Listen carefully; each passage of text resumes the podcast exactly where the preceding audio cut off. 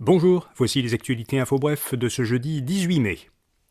Québec bonifie ses offres aux enseignants et aux travailleurs de la santé.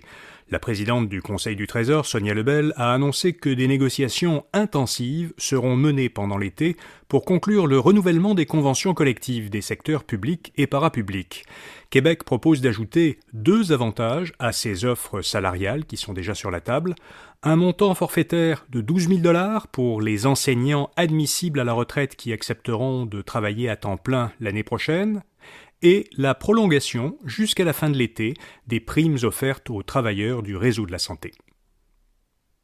Comment le gouvernement va-t-il gérer le réseau de la santé pendant l'été, justement?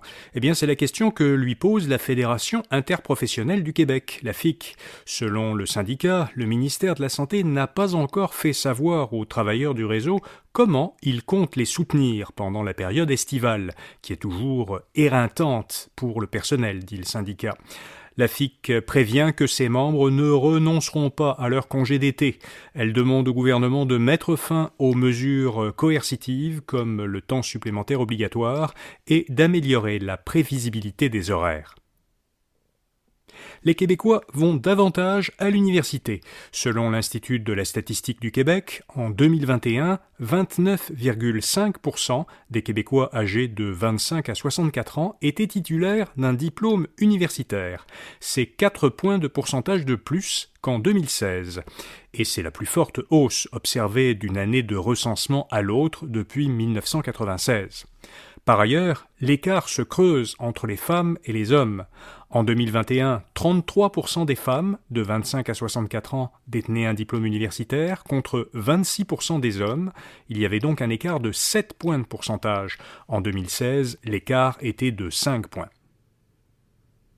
Le Canada et la Corée du Sud ont signé un protocole d'entente qui vise à améliorer leur coopération pour euh, renforcer et protéger les chaînes d'approvisionnement qui sont liées à l'énergie propre et aux minéraux critiques. Selon Ottawa, ce protocole fera des deux pays, qui essaient tous deux de réduire euh, leur dépendance économique par rapport à la Chine, des acteurs compétitifs dans les domaines des batteries et des véhicules zéro émission. À Séoul, Justin Trudeau a rencontré des représentants de grandes entreprises sud-coréennes, dont Samsung, qui sont impliqués dans ces industries. Et puis un corridor de bornes de recharge électrique relie désormais le Canada et les États-Unis. Le ministre fédéral des Transports Omar Al-Gabra et son homologue américain Pete Buttigieg ont annoncé la création du premier corridor transfrontalier de bornes de recharge pour véhicules électriques entre le Canada et les États-Unis. Ce corridor relie la ville de Québec à Kalamazoo au Michigan, en passant par euh, Montréal, Toronto et Détroit. Les 215 stations de recharge ont déjà été installées, à raison d'une station tous les 80 km.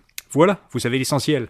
Pour les principales nouvelles économiques, technologiques et financières, écoutez notre autre balado quotidien, InfoBref Affaires, ou allez à infobref.com pour voir notre infolettre d'aujourd'hui. À demain matin pour d'autres actualités InfoBref. Bonne journée.